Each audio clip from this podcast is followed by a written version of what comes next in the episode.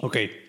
Hace dos, tres días estábamos eh, grabando tú y yo otro podcast de, de, eh, de Remoteando, que es el, el, otro podcast que yo hago regularmente eh, o, o, irregularmente. este, y pues salió la idea, ¿no? De a ver, pues qué tal si grabamos algo de, de desarrolladores, enfocado a desarrolladores, y pues aquí estamos, ¿no? Pues no sé, ¿por qué no te presentas? Y después me presento yo y, vemos qué hacemos. Bueno, pues yo soy Cero Dragon, así me conocen, así me encuentran por todos lados. Eh, soy desarrollador web, tengo en esto un poquitito de rato. Eh, justamente hoy estaba viendo, estamos compartiendo historias en otro canal. Y pues bueno, me dedico a lo que es desarrollo web y todo lo que tenga que ver con frontend me encanta. Eh, el backend me gusta mucho eh, abstracciones de datos y manejo de esas cosas, pero pues no siempre se puede trabajar en eso y cuando se puede no me gusta. eso es una muy buena forma de ponerlo. nice. Pues, eh, sí. Pues ya, es, o sea, es, es, es todo, ya me presento yo. Uh -huh. Ok, yo soy, yo soy Oscar, eh, Oscar Swanros, estoy como arroba Swanros en, en, todos lados, en Twitter, en Facebook, en donde me quiera que me, en donde quiera que me quieran buscar. Eh, yo trabajo con tecnologías móviles, principalmente con iOS. Últimamente estoy más metido en la parte como de bajo nivel, eh, de, de, más como nivel de 6, más más por, en la empresa en la que trabajo. Está interesante, es un medio pain in the ass, un, un poco este, andar trabajando con ese tipo de, de sistemas. Eh, pero está bien. Y llevo trabajando en esto, pues que como 8 o 9 años, más o menos. Entonces creo que tenemos una buena combinación entre, entre experiencia y a mí que todavía me gusta trabajar en esto. A ti no sé si todavía te, si no te has quemado ya. No, uh, bueno, tengo mis hobbies. Con eso me, bueno, que te digo que uno de mis hobbies es hacer desarrollo. que, suele pasar como con, muchos programadores, ¿no? Que nos gusta tanto y de repente estar pensando en, ese tipo de cosas no se vuelve como una tarea tan pesada. Entonces terminas de trabajar y lo que quieres hacer es desarrollar esa idea que se te ocurrió el otro día. Entonces te metes y, lo haces, pero sigues trabajando y que, puede llegar a no ser tan sano, ¿eh? La verdad, me, me ha pasado eh, pasar por ese tipo de burnout ya varias veces y la verdad no está padre. Sí, sí tiene sus altibajos eso, pero ahorita, por ejemplo, hice una aplicación para soniditos y está funcionando bien. Muy la bien. idea original, la idea original es eh, no comprar un, un soundboard que cuesta como 400 dólares. Ahorita aquí este, este está más caro, mira. sí. Pero yo tengo una versión en Android. Nice. No, es. Y la idea es. Bueno, como a mí me gusta hacer streaming, me gusta grabar así cosas, pues luego hacen falta así unos pipes, ¿no? Y me he estado. Antes no había tantas opciones en Mac, había más en Windows. Pero últimamente he encontrado cosas bien interesantes. Entonces estoy trabajando con un open source que se llama Mixer, que me ayuda a pipear audio de, diferentes inputs a diferentes outputs. Y pues lo, lo mando directamente donde haga falta. Y utilizo Loopback, de los que hacen lo que hicieron Rocket Amiba. Bueno, Rocket Amiba que hicieron eh, Sunflower. Eh, usó Loopback para generar dispositivos virtuales de audio. Sí. Entonces puedo, puedo no mandarlo a las bocinas, lo mando en virtual, en virtual lo recojo, hago unos pipes y luego lo mando a la acá y pues queda chido. Entonces, eso es buscar alternativas gratis a sí. tener un, un panel de, de, audio completo aquí en, la, en el estudio, ¿no? Es, que para, son caros. Sí, es, y, y, y, digo, aprovechando que tenemos, o bueno, que tú tienes los skills de, de, meterte a investigar y cómo hacer esto. Y de hecho, ahorita el, el sound panel que tenemos aquí, que estuvimos ahorita con esto mientras estábamos haciendo, haciendo todo el setup, está bastante padre. Y yo, por ejemplo, tengo este sound panel abierto en Safari en un iPad, apuntando la URL de este iPad a, una, a un pipe de Ngrok que se conecta directamente a tu computadora a través de un túnel HTTP, ejecuta sí. una madre ahí y después ese sonido sale pipeado a, a mi audio, a, a tu al... audio que se está grabando en esta conversación que estamos teniendo. O sea, me acordé del, del capítulo de Big Bang Theory cuando los güeyes se agarran y acabamos de setear ¿Sí lo viste? Sí, creo, creo, que sí, creo que sí. Las luces a través de no sé dónde, que se va a Pasadena, que se va a no sé dónde. Sí, Así igualito. De, de- de Big Bang Theory de repente este, se volvió medio castroso. Ya no hace mucho que no, que no lo veo, pero sí ese capítulo está, está muy bueno. Pero, pero digo, a- habiendo dicho eso, lo que pasa es de que yo tengo aquí una serie de iconitos para los que están viendo el video. Está la serie de iconitos. Ahí voy. Ahí. Y cuando yo pico un iconito, por ejemplo, el yeah, No suena. Ya lo paro. O cuando, por ejemplo, alguien dice algo interesante. Entonces ahí tenemos. ¿Se, se pueden agregar más sonidos? Sí, por supuesto. Sí. Pues Entonces, solamente que tú, tú de tu lado, tú, em, en tu iPad tienes el cliente Ajá. y yo tengo en mi compu el servidor. Ajá. En el servidor yo tengo aquí un botón que dice agregar, agregar sonido. Eres muy fancy. Entonces, yo creo, que, lo, yo creo que lo interesante de esto va a ser cuando empecemos a agarrar como un ritmo ya dentro del programa y empecemos a descubrir nuestras muletillas, nos vamos a poder, es buenísimo. nos vamos a poder eh, este, recordar qué es lo que no tenemos que decir, como yo cuando digo, por ejemplo. Sí. Pero bueno. No tenías otra, ¿no? Pero Este, bueno. pero bueno, este. No, ¿cuál era, ¿cuál era la otra? Ya de repente, la de de, repente, repente. Que, es, que es la que estaba diciendo mucho en remoteando y varios me dijeron, hey, güey, basta. sí. Iba a decir, pero bueno. Pero bueno. No, y también lo que quiero también es, bueno, si- no sé si te das cuenta, pero la forma que funciona esa aplicación es a través de un WebSocket. Tú tienes un cliente, yo tengo otra, otra versión web de lo mismo en Electron, es Electron, eh, y, tiene, y tiene un WebSocket que está conectado a mi servidor local, el cual tú entras como un cliente y otro como otro cliente. Y pues de ahí es donde se mandan los sonidos y al final de cuentas el que es servidor es el que emite el audio y el cliente no lo emite. De tal Ya. forma que tú le das clic y no suena. Pero de este lado sí suena. Ya. Lo ¿Sonó- siguiente el quiero- teléfono? Sí, fue el tuyo. Perdón. Perdón, vas. Lo siguiente que quiero hacer es una aplicación, más bien una, una, una sección web, así como la que tú estás viendo en tu iPad, Ajá. pero que sea un overlay 100% de una pantalla, de tal forma que tú puedas con un botón poner imágenes sobre el video. Entonces, si tú estás haciendo, por ejemplo, este podcast o estás streameando un, un- un- lo que sea, lo estás streameando, metes en tu OBS o en tu XSplit, pones una página web, pones el este, este eh, browser Ajá. y cuando tú aprietas un botoncito aparecen animaciones en tu pantalla. Ya. Ya, pues, muchas cosas se pueden hacer así y yo creo que a fin de cuentas podría yo monetizarlo en algo, algo chido. Sí, pues hay, hay negocios completos que se, que se crean alrededor de este tipo de herramientas, ¿no? Porque ahorita, por ejemplo, sobre todo que hacer streaming de videojuegos, yo en lo personal no soy gamer, pero sé que tú eres muy gamer. De hecho, tienes aquí unos, unos tatús por ahí de, de Zelda, creo, ¿no? Tienes el tatú. Sí. Al revés, güey. Ah, ah, ah, mi brazo no da para allá. Este, sí, pero yo, yo, yo la verdad no, no, no soy muy, muy gamer, pero he notado que la cultura del streaming y la cultura de compartir tu pantalla mientras estás jugando un videojuego ha despegado mucho en los últimos años. Entonces siento que hay mucha, mucha oportunidad de, de hacer algo interesante con ese tipo de herramientas de gente pues que las usa para su trabajo realmente, ¿no? Soy, soy fan de mucho de, de los streaming porque yo no tengo mucho tiempo de jugar, pero me gusta jugar. Ándale. Y algo que me pasa a mí es que me siento igual de bien cuando veo a alguien jugar que cuando estoy jugando. Entonces, ha habido muchos juegos, he de confesarlo, que los he jugado en YouTube, así de fuck it. Ya. Entonces, ir a ver streaming está chido y, y a veces me ha gustado streamar lo que hago, por tonterías. Sin embargo, ya entrando en, te- entrando en tema, hay un youtuber que, que también es Twitcher, por alguna razón, que me late mucho, es un desarrollador. Él desarrolla mucho animaciones con JavaScript, con R5 se llama la otra, la otra, la otra herramienta, si no me equivoco. Ok. Y creo que sí es R5, no me acuerdo. Y hace cosas súper interesantes. De él he aprendido bastante. Eh, él explicó en un, en un video que puso cómo hacer el algoritmo A estrella, que es una cosa que siempre me ha gustado hacer porque me gusta desarrollar videojuegos, like, cosas como videojuegos. Y el algoritmo estrella, A estrella es básico para pathfinding, es lo, lo más usado, ¿no? Ya. Y te vas a la documentación y te dan un, un pseudocódigo bien pinche raro que es que diablos es esto. No, y él te lo explica, te lo explica así paso por paso, ta, ta, ta, ta, en un, en un video de tres partes. Está muy chido.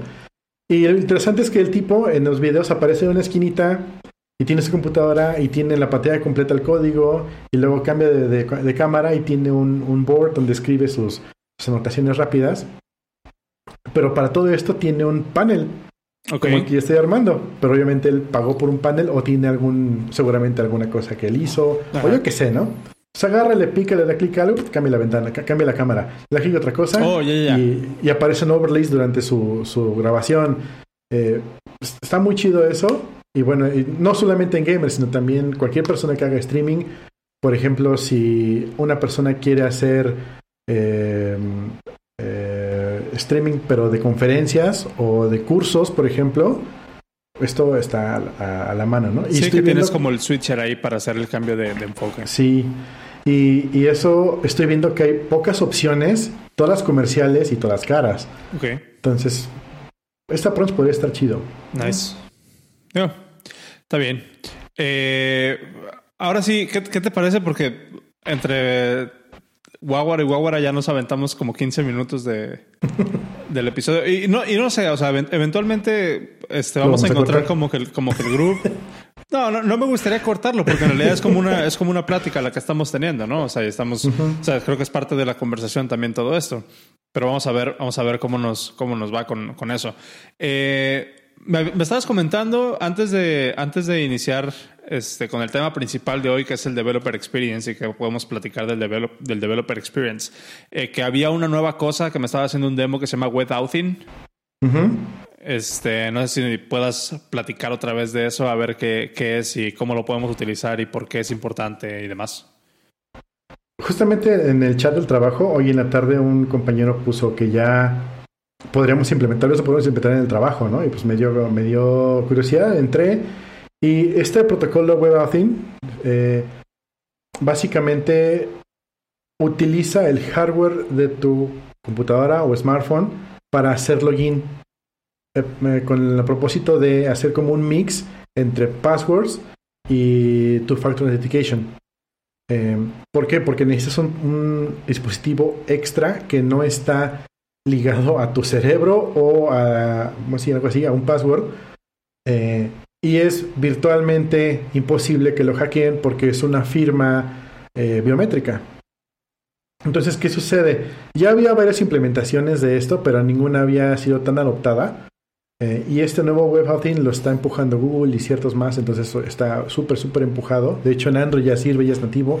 También en, Chrome de Mac, ya, bueno, igual en de PC, ya está funcionando. En Chrome de iOS todavía no. Por ahí dicen que Chrome de iOS es un Safari con skin. Sí. ya te puedo asegurar, el Chrome, el Chrome en iOS lo único que tiene es la capa de sincronización de bookmarks y demás arriba. O sea, no, no pueden ejecutar código en, el, en, en Blink. Sí. Entonces, eh, todavía no sirve ya, eh, pero bueno. Ah, y lo interesante, me metí a una página que se llama. Hay dos páginas para hacer pruebas hoy en día que ya funcionan: webouting.org y webouting.io. Okay. En, la de, en la de ORG no pude hacer la prueba en Android, pero en la IO sí. Y tal cual, o sea, mi, mi dispositivo Android tiene lector de huella digital Entra a la página, le di crear una cuenta, me dice, haz tu firma. Y te dice, ok, y te despliega una pantalla nativa del navegador. Y tú, ellos, tú, no la configuras, es nativa, haz de cuenta que es un, un alert, que no, tienes opciones de modificarlo. Ok. Donde te pide eh, acceso a tu huella digital y se levanta el, lector de huella digital de Android, le picas ahí tu dedito y te dice, genial, genial ya se, ya se generó tu, tu par de usuario y password Intenta hacer login, igual pones tu usuario, le das login y te pide tu... Lo interesante es que lo pudiste dar de alta con el, con el dedito, con el, con el fingerprint, pero puedes hacer login tanto con el fingerprint como con el código de Android ese de, de, moverle a los puntitos con el dedo. El, el patrón. El patrón, ajá. Entonces, no está ligado a uno, puedes usar varios. Y estuve viendo videos de cómo funciona la implementación en, PC y en Mac, donde no tienes tal cual implementado esos, esos eh, biométricos, a menos de que tengas una Mac o PC con, con, lector digital. Sí, Sí, se supone que sí lo soporta. Mi Mac no tiene eso, así que no pude probarlo. Ok. Eh, en PC, bueno, en desktop te dice que tienes que poner un USBcito. Pones el USB que tenga lector digital y con eso.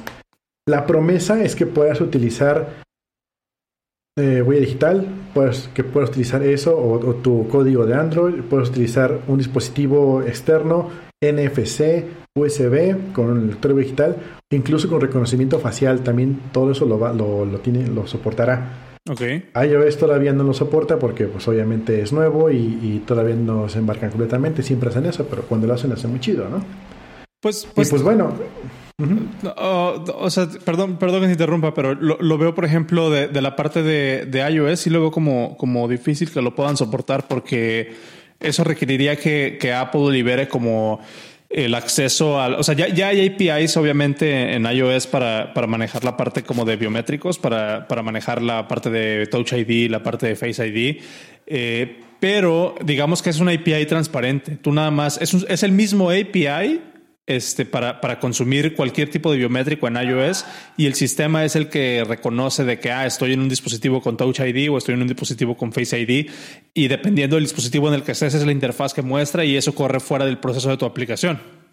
En Android, me imagino que puede ser un poquito más fácil este tipo de implementaciones porque Android tiene, eh, ha, estado empujando últimamente mucho el, concepto de Progressive Web Apps y ha estado, por ejemplo, Android tiene una, una tecnología que se llama Instant Apps, me parece.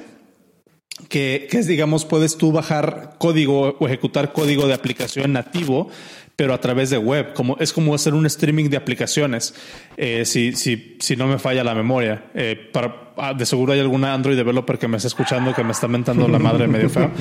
Eh, pero digamos, es como, como la idea, ¿no? En, en, general.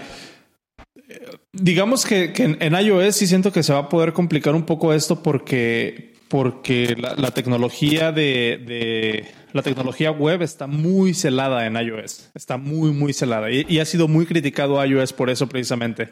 De que no se ve, por ejemplo, de que Apple vaya a tener una, operación o una opción para tener Progressive Web Apps, eh, por lo menos pronto, ¿no? porque el sistema simplemente no está hecho para eso. Puede que tengan algún tipo de workaround.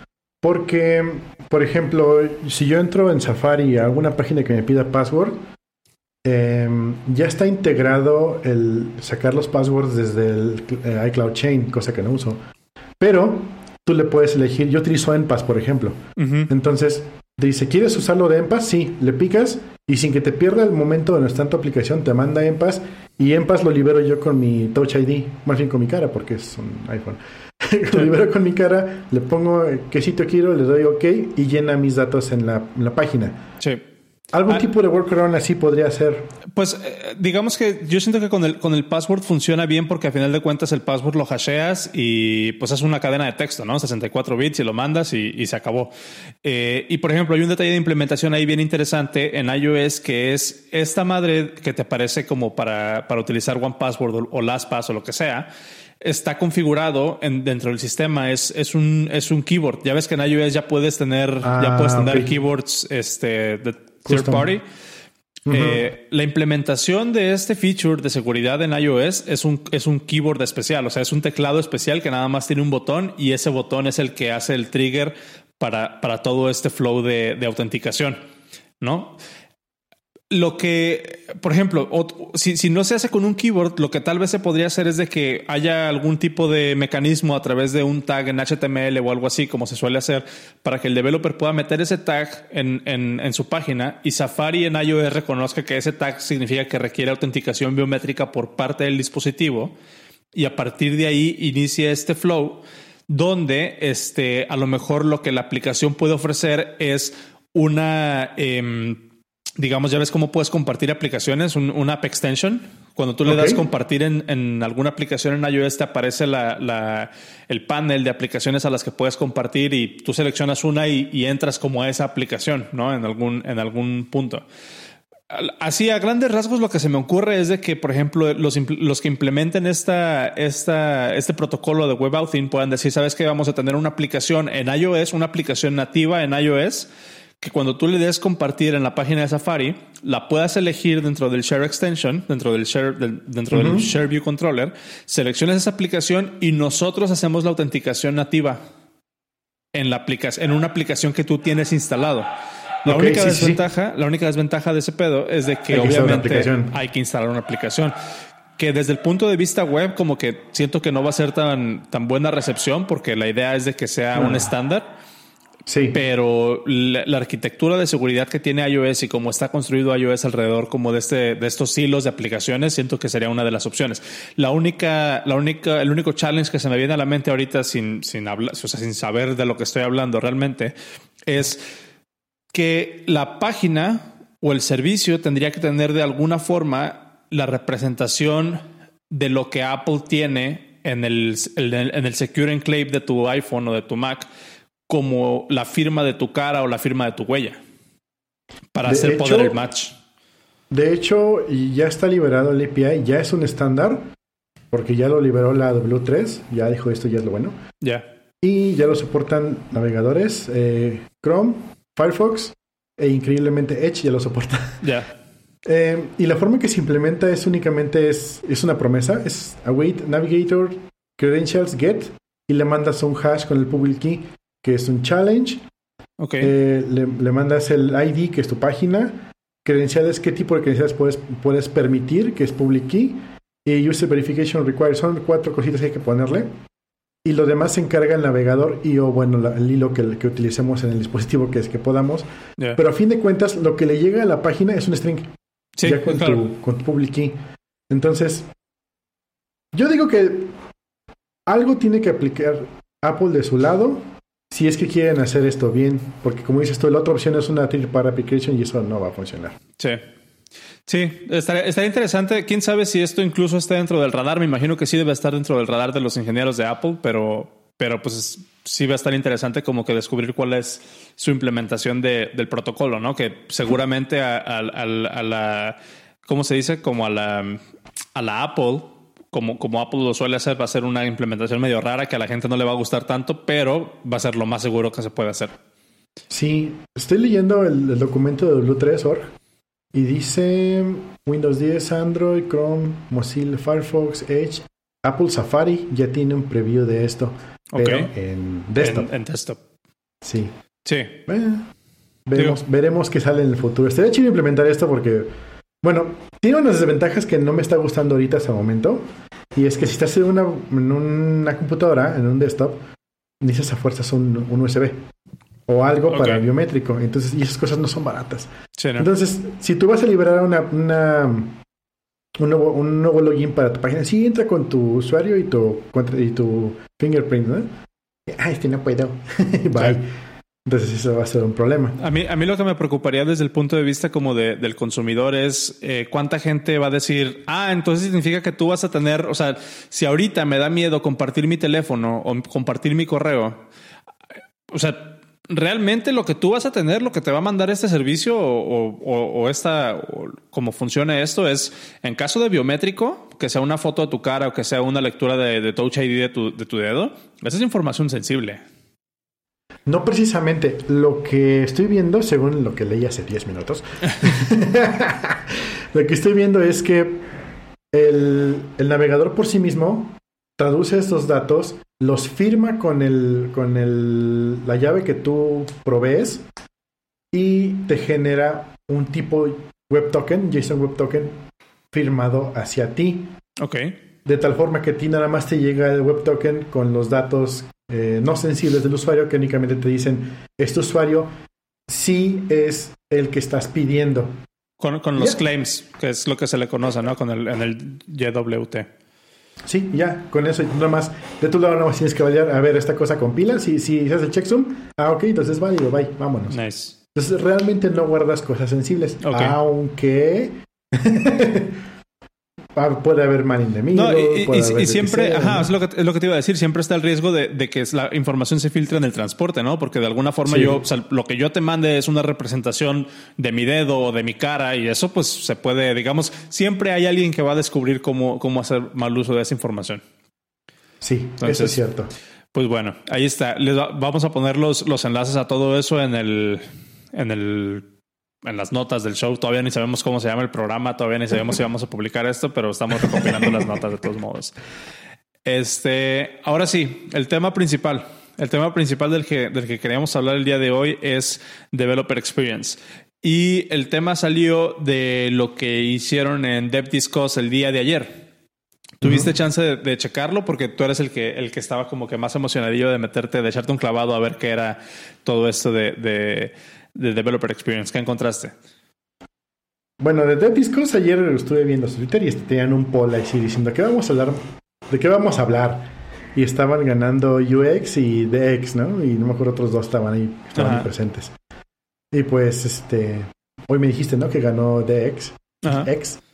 Y pues sí, justamente estuve leyendo hoy un poquito de eso para ver qué onda.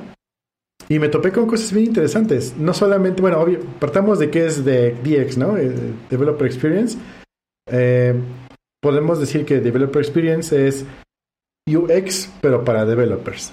Ese es como que a grandes rasgos gigantescos que es eh, Developer Experience. Pero luego leí por uno que decía DX porque los desarrolladores también son humanos, ¿no? Entonces, sobre eso fui leyendo y bueno, encontré buenas prácticas, eh, que, cómo cambiar las cosas. Em, bueno, lo, que más me llamó la atención fue la forma en que tú como desarrollador publicas aplicaciones o liberas código o tu forma de trabajo, cómo lo vas a hacer para que otros desarrolladores, ya sean tus compañeros o gente random en Internet, si es código open source, Em, ellos puedan acceder más fácilmente a tu, a tu código y ayudarte en tus proyectos open source, por ejemplo. Y si es bien interesante, algo que me llamó la atención, por ejemplo, es si vas a liberar algo eh, que va a ser de paga, ya sea un IDE para desarrollo o yo que sea algo, obviamente orientado para desarrollo, es, el dude, da un trail, no queremos ver contratos, no queremos. Y eso es bien cierto. Si yo entro a una página y para un nuevo ID y, dice, sí, mándanos un correo, te veo, te veo el próximo año, a ver a ver si regresa, ¿no? Queremos ver el demo ya, queremos, queremos que queremos echarlo a andar y tener primeros thoughts y si nos gusta de una vez lo pagamos y si no, pues, pues desde ahí, ¿no? Eh, y, una cosa bien chistosa que dicen, dude, si SpaceX tiene una página para que puedas comprar boletos ahorita, ¿por qué tu aplicación no? ¿Me, das tantita chance? Porque mis perros se están matando aquí afuera. Espérame.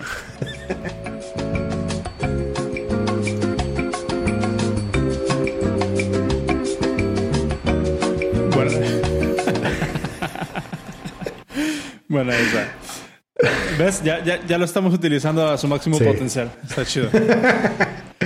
este. Sí, perdón, perdón por la, perdón por la interrupción. Eh, pero sí, sí está, sí está bien interesante. Yo lo que, yo lo que estuve checando es que cuando estamos hablando de developer experience, eh, hay como, hay como diferentes niveles o hay como diferentes formas de interpretar el developer experience. Y eso que tú estás comentando va más del lado de tú como developer, cómo interactúas con tus herramientas de trabajo, ¿no? Es una parte. Cuando estás queriendo comprar un software, cuando estás queriendo agarrar una nueva herramienta o demás.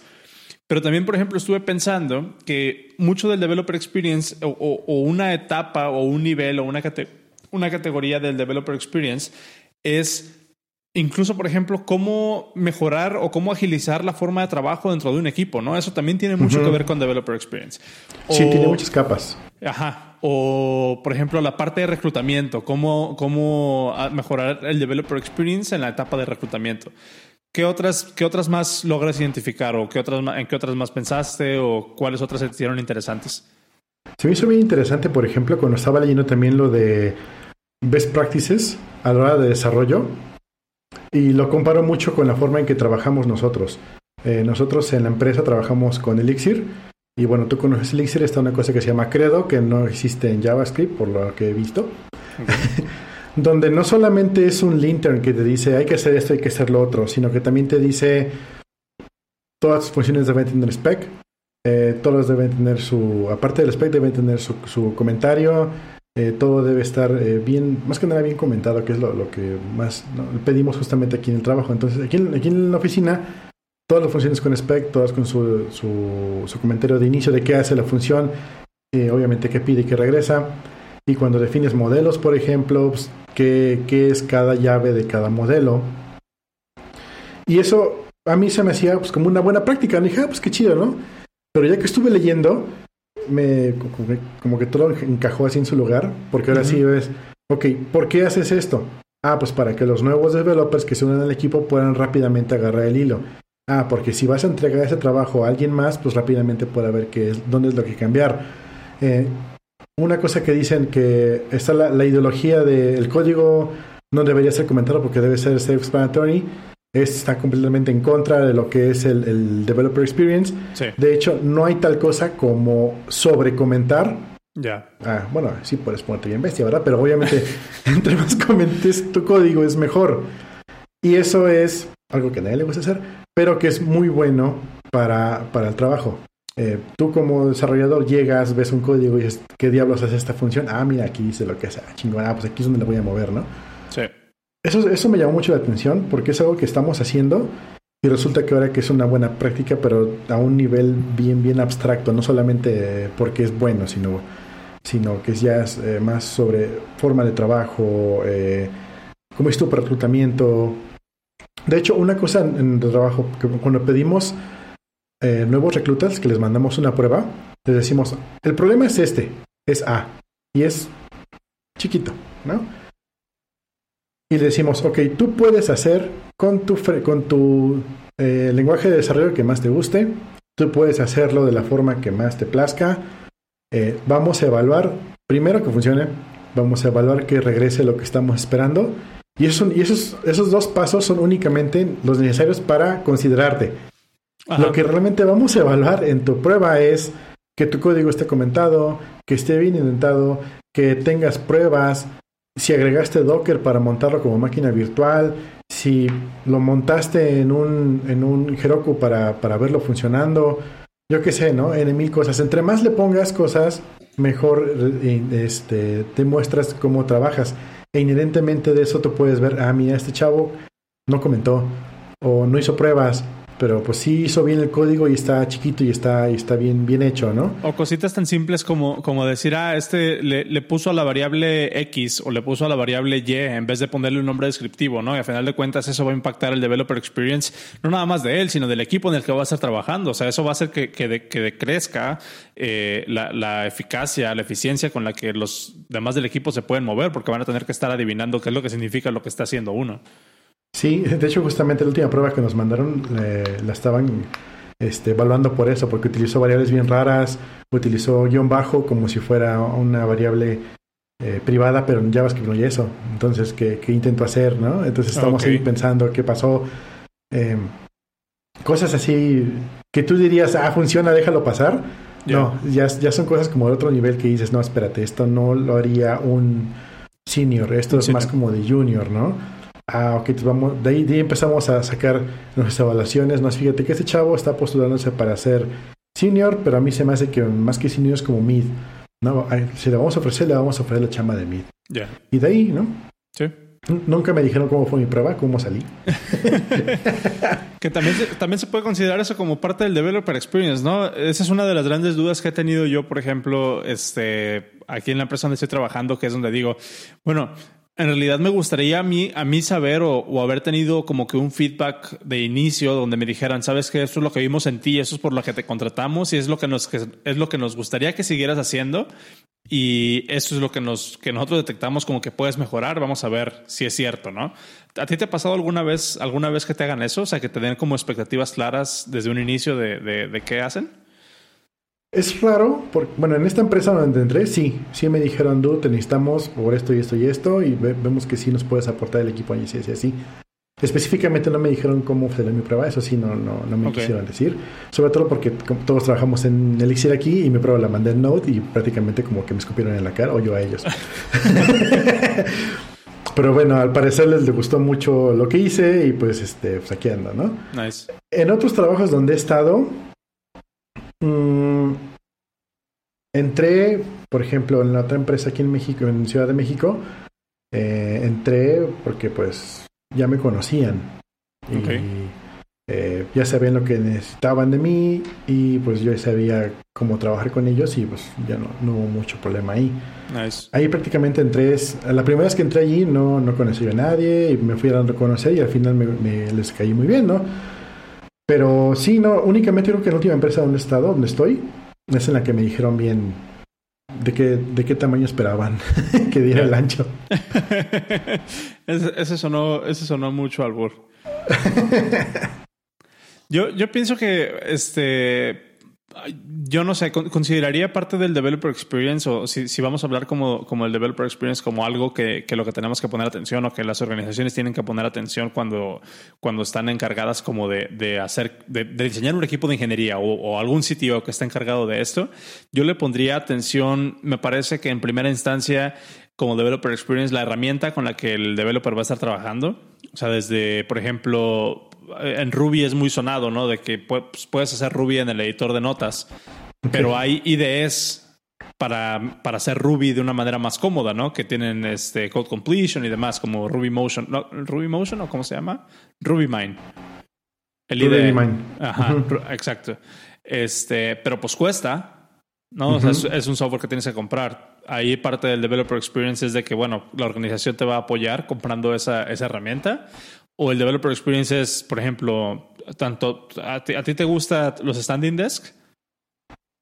De hecho, sí. Mm, nunca he tenido la oportunidad de trabajar más de media hora en uno. Pero sí me gusta. De hecho, ahorita luego te mando una foto de lo que, lo que hice aquí en la casa. Sí, sí lo vi que lo publicaste en Facebook. Es como la, la, la, mesita, ¿no? Para elevar el monitor. Sí, y de hecho el, el, ángulo que tengo la cámara está bien alto. Parece así como el youtuber, pero realmente, realmente lo que tengo es mucho soporte en la espalda baja y siempre estoy viendo de frente y hacia arriba, nunca estoy viendo hacia abajo. Eso es bien importante. no, hombre, es súper importante. Eh, cuando trabajo así hacia abajo, pues ya estoy acostumbrado, ¿no? Pero sí, luego te cansas y estando así trabajando hacia arriba es muy, muy cómodo, sorpresivamente cómodo. Sí, la verdad está, está bien padre. Yo ahorita mi, mi, setup tengo, tengo una laptop aquí, pero haz de cuenta que la laptop está este, a nivel de, mis ojos, o sea, no tengo que agachar, no tengo que agachar la, la, cabeza para nada. Y otra vez, también eso es parte del developer experience, ¿no? Sí. Que, no mucha gente, no mucha gente lo piensa. Y por ejemplo, este Yuri, que se sienta regularmente aquí enfrente de mí, eh, ella, ella no, no veía, no, no veía, por ejemplo, no creía que invertir en una buena silla fuera una algo que algo que valiera la pena. Permíteme hacer un paréntesis allí, vamos a, repetir esa parte. Invertir en una buena silla. Invertir en una buena silla. Para que lo escuchen en mi trabajo. Ahí les va una buena silla, una buena silla. Sí.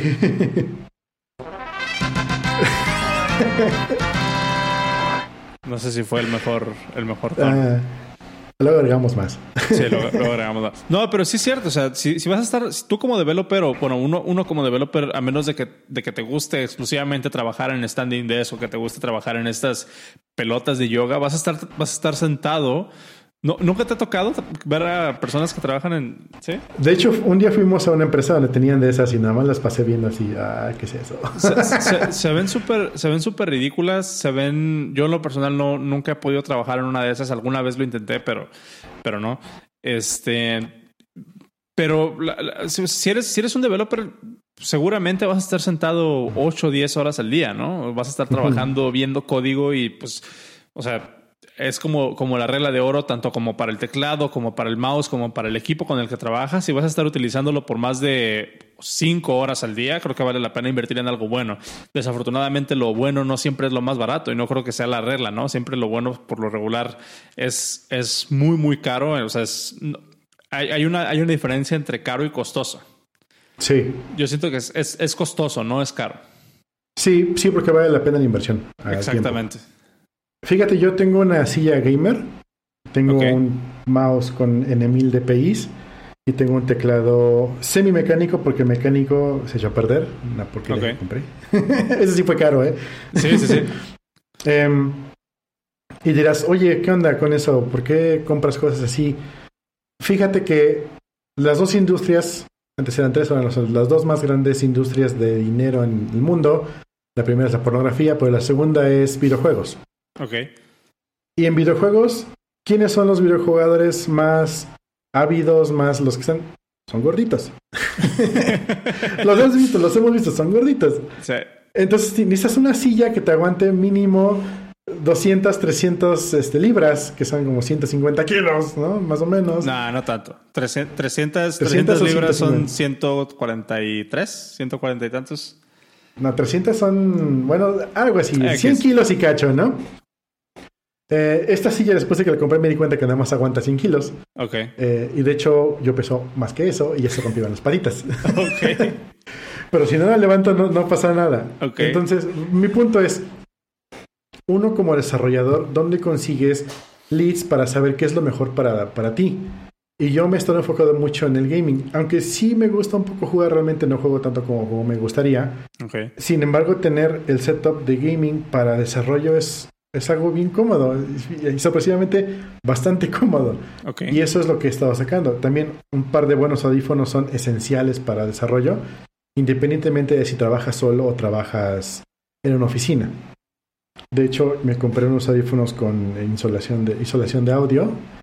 eh, como esos. Esos son unos Bose, ¿no? Estos son Bo- Bose. o Bose, como se pronuncia. Bose. Nomás que ahorita Ajá. tengo, tengo un, un problema que es que ya uno de los... Uh, Uno de los pads ya, ya tronó. Y tronó justo a tiempo porque fue cuando regresé del viaje. Llegando al aeropuerto de Colima se rompió. Venden repuestos, es lo bueno. Sí.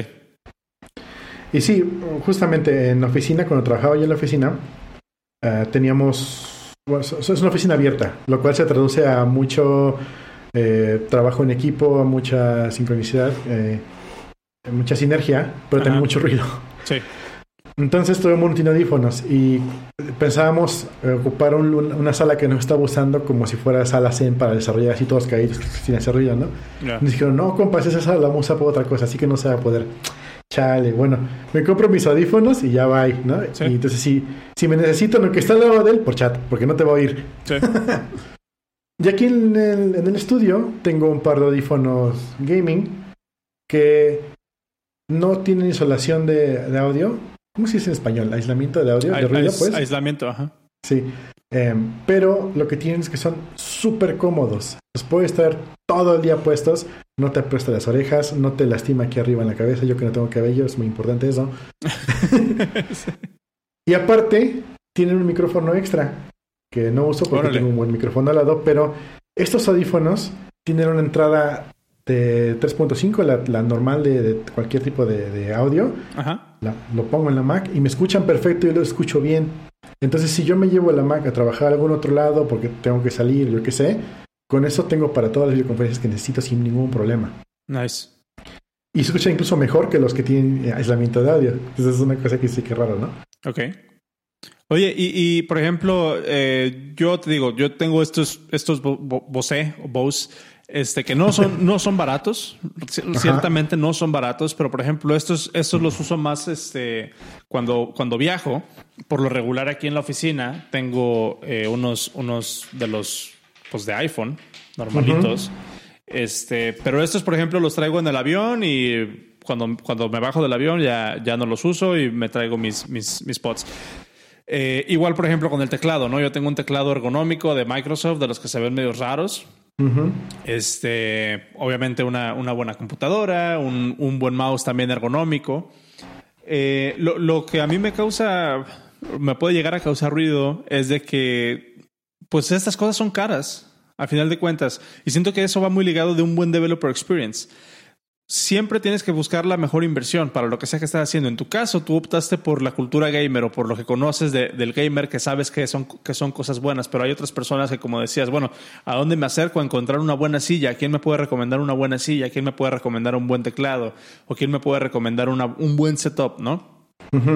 Ahí, este, no sé, yo lo, yo lo que sugeriría es que, que pues no sé, no, no, no sé realmente qué es lo que sugiero. No, no sé cómo, por ejemplo, no sé, no sé cómo llegué yo a este teclado, la verdad. Eh, me imagino que vi a alguien en, en YouTube. ¿Eh? Lo que recomiendo es que no sé. Sí, lo recuerdo. Sí. Sí. Lo, lo- lo que recomiendo es que no, o sea, lo, lo que la idea original que, que después se me fue a medio a medio comentario es de que pues acércate a alguien que, que ya haga lo que tú estás haciendo, ¿no? Porque por lo general ya estas personas que ya tienen algo de experiencia en esto eh, te van a poder dar algunos de estos tips que por lo general suenan como que no manches, ¿cómo vas a gastar 20 mil pesos en una silla, no? ¿Cuánto, por ejemplo, no sé, este, las sillas de, de gamer son, son caras? Esta es la más barata que conseguí. Eh, me costó 5 mil pesos. Ok.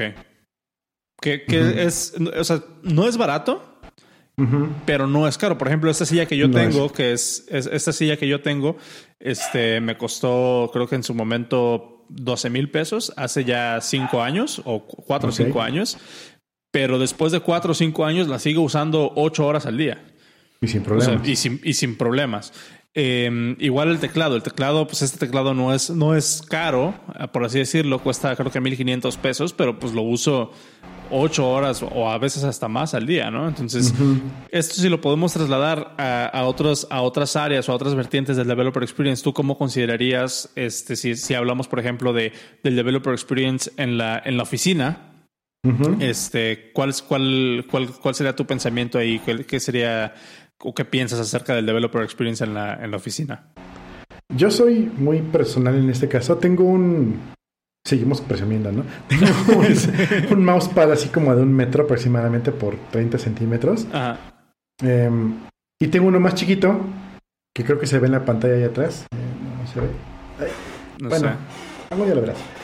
Que exactamente igual, pero más delgado. Ok. Ese, por lo regular, me lo llevo a la oficina. Cuando estoy de base en la oficina. Ahorita, ahorita sí voy a la oficina, más me voy a la compu y vaya, ahí sufro un rato. Ajá. Pero cuando estoy de base, eh, me llevo una, un soporte para la computadora, para levantarla tantito. Me llevo un teclado, un mouse y mi mousepad gigantesco. ¿Por qué? Porque las mesas casi siempre en las orillitas tienden a como que lastimar un poco los brazos después de un rato, ¿no? Sí. Ese mousepad lo pongo hasta acá y a veces está un poquito más salido hacia abajo y ya nunca toco la mesa. Eso, eso para mí es súper importante porque luego sí te lastima, ¿no? Los, brazos. Sí, sí, sí. Eh, tiras, ah, qué pinche mamón, ¿no? Pero después de 5, 6, 8 horas todos los días, oye, es un problema. Es que es una de esas cosas que te digo, o sea, el developer, el developer experience se puede llegar a confundir mucho con que hay que mamón eres. Simplemente porque te gusta, o sea, si vas a estar haciendo 8, 8 horas lo mismo, en una misma posición, viendo la misma pantalla, oye, pues que no te... Sí. ¿no? Entonces hay que buscar, esa, hay que buscar esa, ese balance. Muchos de mis compañeros, sino es que todos los compañeros que estoy pensando, tienen su compu así enfrente de ellos, una base y un monitor atrás. De tal forma que el monitor queda enfrente y la compu debajo. Ok. Y trabajan directamente sobre el teclado viendo el monitor externo y la pantalla de la compu la tienen como secundaria. Ok. De esa forma tienen la posición erguida y, y el teclado de la compu. Yo opto por poner la compu un ladito y poner el monitor a un lado y tener mi, escritorio, mi, mi, teclado aquí abajo. Y ahora, una cosa bien interesante, yo mi, la base que me llevo al trabajo la hice yo con PVC. Me costó 100 pesos o menos y 3 horas de trabajo. No es nada difícil y funciona. Nice. Hay, como, hay lugares donde puedes encontrar cosas donde no me gustaría eh, ahorrar dinero hay lugares donde sí se permite. Claro. Por ejemplo, en la silla, mm, ahí no ahorres dinero. de plano, no.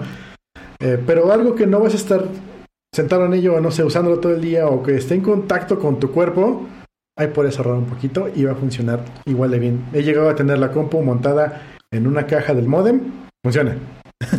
te, voy, te voy a enseñar, te voy a enseñar algo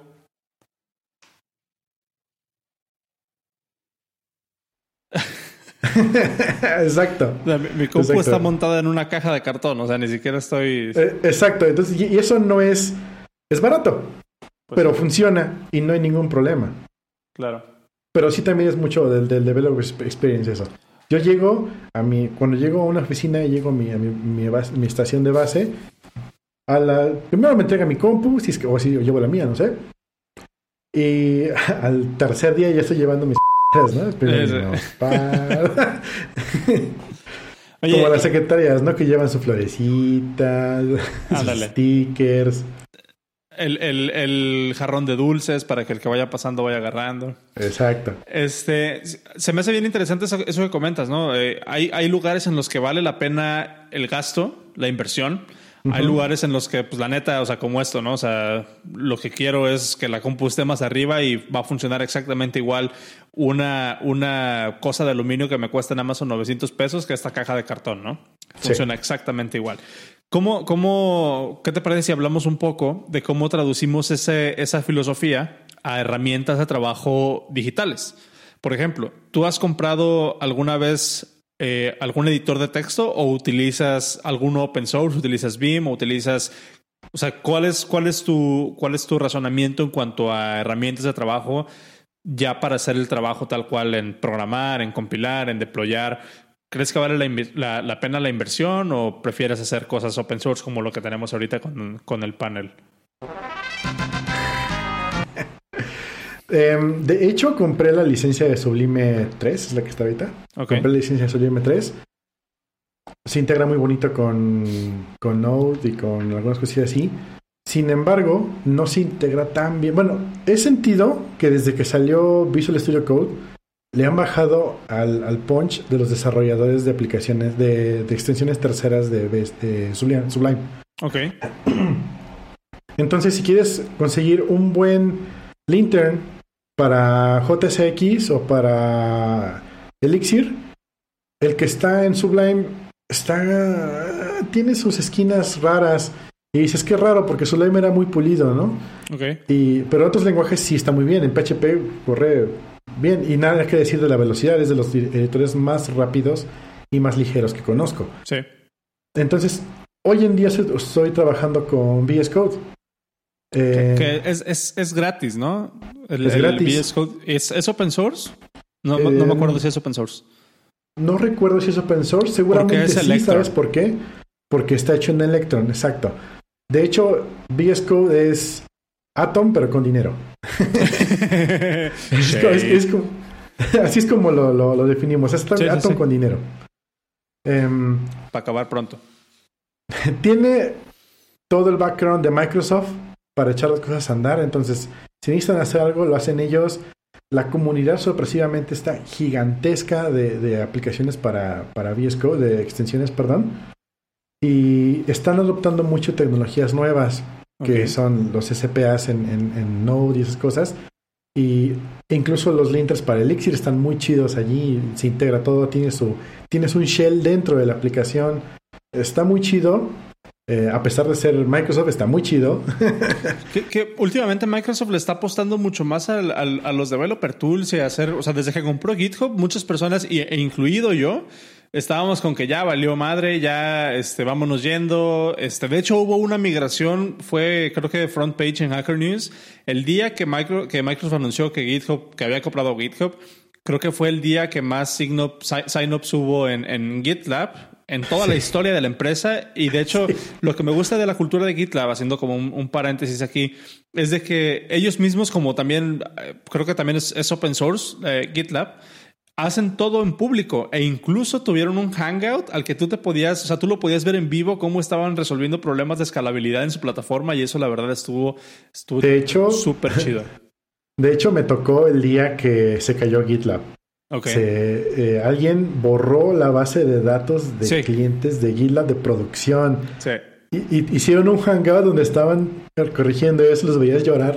Sí, sí, yo me acuerdo que también lo, también lo llegué a ver.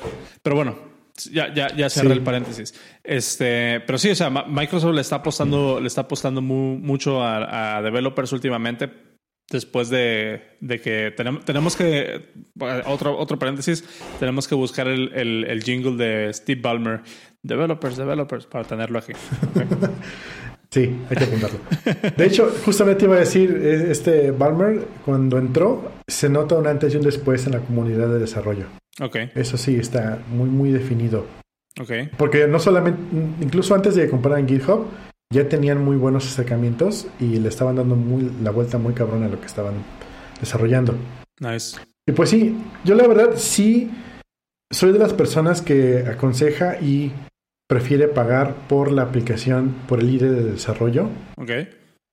Por, por ejemplo, tener los eh, CIs eh, echados a andar, pagar por ellos realmente tener un CI y no tener un CI es diferencia de la noche a la mañana. Ok.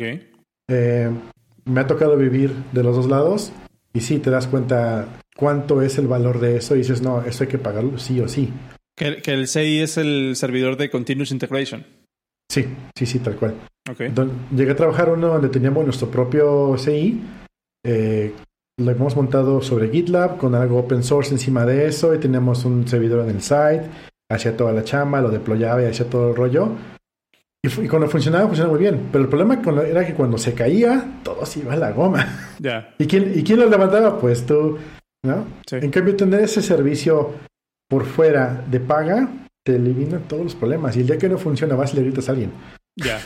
Ahí, la cuestión que me, gustaría hacer como el, como el plug ahí es de que eh, cuando estamos hablando de cuestiones de developers, si es que estás haciendo, por ejemplo, tú decides, eh, sabes que mi servidor de Continuous Integration o de Continuous Delivery lo voy a hacer outsource y no me quiero yo preocupar de eso, que alguien más se encargue de hacer eso. Está muy bien, te quita como que cierta carga de encima. El único problema es de que, aunque no sea tu responsabilidad, si se cae, más bien, si se cae y no es tu culpa, sigue siendo tu problema. Sí. Entonces hay como una desventaja ahí, por ejemplo, si compras el editor y de repente haces un workflow alrededor de tu editor y eso, y de repente lo dejan de soportar, o como la, o la comunidad decide que, bueno, sabes que esta, esto caso es open source y todos contribuimos a esto y de repente la comunidad empieza a virar en una dirección que no te conviene tanto, ¿qué vas a hacer? ¿No? Hay, hay pros y contras de los dos lados. En cuanto al editor, por ejemplo, en, en, mi caso, en realidad, eh, yo no tengo mucha opción porque mi editor es Xcode. Entonces, ¿qué hago? O sea, realmente lo que podría hacer es hacer mi propio editor porque no hay editores.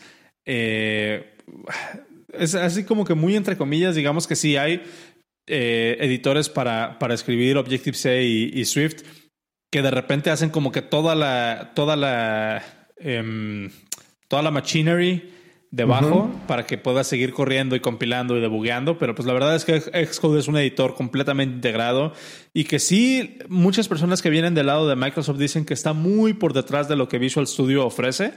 Sigue siendo lo mejor para, para hacer iOS hoy en día, ¿no? Hay una aplicación de JetBrains, creo. Déjame, déjame la busco. Este, Swift JetBrains. No me acuerdo, no me acuerdo cómo se llama. AppCode. Hay, un, hay, hay, otro editor, AppCode, de JetBrains, que JetBrains tiene muy buen soporte para lenguajes de programación, son una, una parte bien importante de la comunidad. Tienen un editor de texto, eh, bueno, un editor de código para iOS, AppCode. Y en este caso, ese editor puede eh, eh soporta Objective-C, Swift, C y C++. El único, la única bronca es que obviamente este editor cuesta. Okay. Entonces ahí, por ejemplo, yo entro en el dilema de las personas que han utilizado AppCode eh, dicen que es muy bueno, pero yo no tengo problema con usar Xcode. okay. Sin embargo, sí, me he encontrado con iOS developers que me dicen, no manches, ¿cómo puedes seguir utilizando Swift en Xcode? Porque el, soporte para, para, Swift de Xcode, irónicamente, es medio malo últimamente. Okay. Eh, y al parecer, al parecer, al parecer eh, AppCode tiene mucho mejor soporte, es más responsivo, el code completion funciona mejor y demás. Pero bueno, a, lo que voy es, definitivamente no hay, perdón, no definitivamente, no hay una respuesta definitiva para esto. El developer experience es muy individual de cada quien. Y eso va desde la silla que escoges, el teclado que usas, hasta, la, hasta el software stack que utilizas la, el contraargumento de eso es, ¿qué pasa cuando trabajas en una organización muy grande donde todo está estandarizado? Sí, eso también lo vi en lo, en lo que estaba leyendo y es... Ahí sí no hay mucho por dónde moverle. Es únete a los estándares, no armes tus propios estándares. Ajá. Em, y pues que, Rails tiene como un lema, ¿no? Alrededor de eso, que es el Convention over, Configuration. Em, pero pues en realidad, digamos que tal vez cuando se trata de, mejorar la experiencia como desarrollador y asegurar que puedas hacer el trabajo de la mejor manera posible, sin tanto, sin tanto, sin tanta fricción entre lo que quieres hacer y lo que estás haciendo, em, puede variar completamente de mundo a mundo. Si tienes una organización la cual eh, tiene un gran equipo un gran, me refiero a número, un gran número de, equipo, de desarrolladores. ¿Sobre 100, 200? Yo creo que sí, oh, punto arriba de 50. Ok. Em, ok, no es un gran número, un buen número de desarrolladores. Este, ya empiezan a hacer algún tipo de developer experience, donde saben que si todos le cargan la mano a la misma persona que hace DevOps no va a funcionar. No, pues vamos a descentralizar este rollo, vamos a hacerlo de otra forma. Eh, donde saben que si todos avientan código a la huella master, se va a hacer un batidero. No, vamos a utilizar pipes, no vamos a usar los, este, los forks. Como que van haciendo dentro de la empresa. Y ya cuando llega una persona a una empresa donde ya hay bastantes desarrolladores, ya hay cierta cultura de, de, developer experience, la cual ya está más, más o menos aceitada. Ok. Y esto me lleva a un punto bien interesante que, por ejemplo, esto también se, no solamente para aplicaciones o para flujos, sino también para desarrollo remoto. Es todo, todo un, panel completo de, de, Developer Experience para, ok, ¿cómo vamos a trabajar con los desarrolladores remotos? Ah, no, pues vamos a utilizar este, Hangouts, vamos a utilizar un bot, vamos a utilizar esto o lo otro eso también es algo que influye muchísimo en el desarrollo de, de, Developer Experience. Ahora, siempre va a haber algo que pulir, siempre va a haber algo que, tenga problemas, pero no porque precisamente sea un problema o que alguien dijo, ah, lo vamos a hacer mal a propósito, como una broma para el nuevo. No. es porque probablemente al momento en que se empezó a pensar en esto, no existía una mejor herramienta al, eh, al momento de empezar a desarrollar este, iOS no había otra cosa más que Xcode, ¿no? Y así nos podemos ir creciendo, creciendo, creciendo hasta todos los este, lugares que implique Developer Experience. Eh, ¿qué, es lo que, ¿Qué es lo que no hay que perder de, vista como equipo, como, como desarrollador, como una persona propia? Es siempre estar viendo qué oportunidades hay y este, pues, probarlas. No, no pierdes ahora sí tanto probando algo lo cual también es bien importante como parte del primer punto que estaba diciendo del Developer Experience, que es sobre el desarrollador que publica plataformas. Y es, si tu plataforma va orientada a desarrolladores, hazla que la puedan usar, ¿no? Este, da un try, da lo, que sea, pero que la puedan usar. No solamente, como dices tú, el app code es de paga, ok, y no lo puedes probar si no lo, si no lo pagas. La verdad no sé, estoy, estoy, estoy inventando, ¿no? Pero si fuera ese caso, pues haya sido un problema, porque tú tal vez encuentres en AppCode un buen IDE para, desarrollador, para desarrollo y digas ya no voy a usar en mi vida otra vez este Xcode porque eso está más chido, pero no lo puedes probar porque no puedes pagar por él. Y, y aparte, aparte está el, el, el, argumento de que, por ejemplo, eh, se asume que si yo, digo, en este, concreto, en este ejemplo muy, muy concreto, se asume de que si yo estoy buscando cambiarme a Xcode es porque Xcode no me está funcionando o estoy buscando hacer algo mejor. Entonces, significa que yo para poder utilizar AppCode o cualquier otro editor, otra vez hablando de esto muy concretamente, eh, voy a tener que aprender a usar AppCode, crear nuevos workflows a través de AppCode. ¿Y qué pasa si después no me gusta? También hay un contraargumento de ahí de decir, bueno, la verdad es que si no está, si, ¿cómo, ¿cómo va el dicho? Si no está roto, no lo arregles. Sí. ¿No? Pero, pero va, va, muy ligado también a lo que dices de siempre hay que estar vigilando de si tengo pain points en mi developer experience, cómo los puedo mejorar. Primero, el primer paso sería detectar que algo me está fallando, no estoy a gusto con algo que estoy haciendo durante el día. Y después, ya que lo tengo bien identificado, empezar a buscar esas alternativas y empezar a probar una por una, pero sin irme de boca. Siento que sería como la clave, ¿no? Ahí. Sí, sí. Eso pasa mucho en desarrollo, que tienes 10 este, bugs y dices, voy a atacarlos todos ahorita y lo haces, ¿no? Y liberas algo y tronas la aplicación. Sí. Ah, ¿Qué de mis 10 cambios fue lo que tronó? Pero bueno, a la vez, compadre.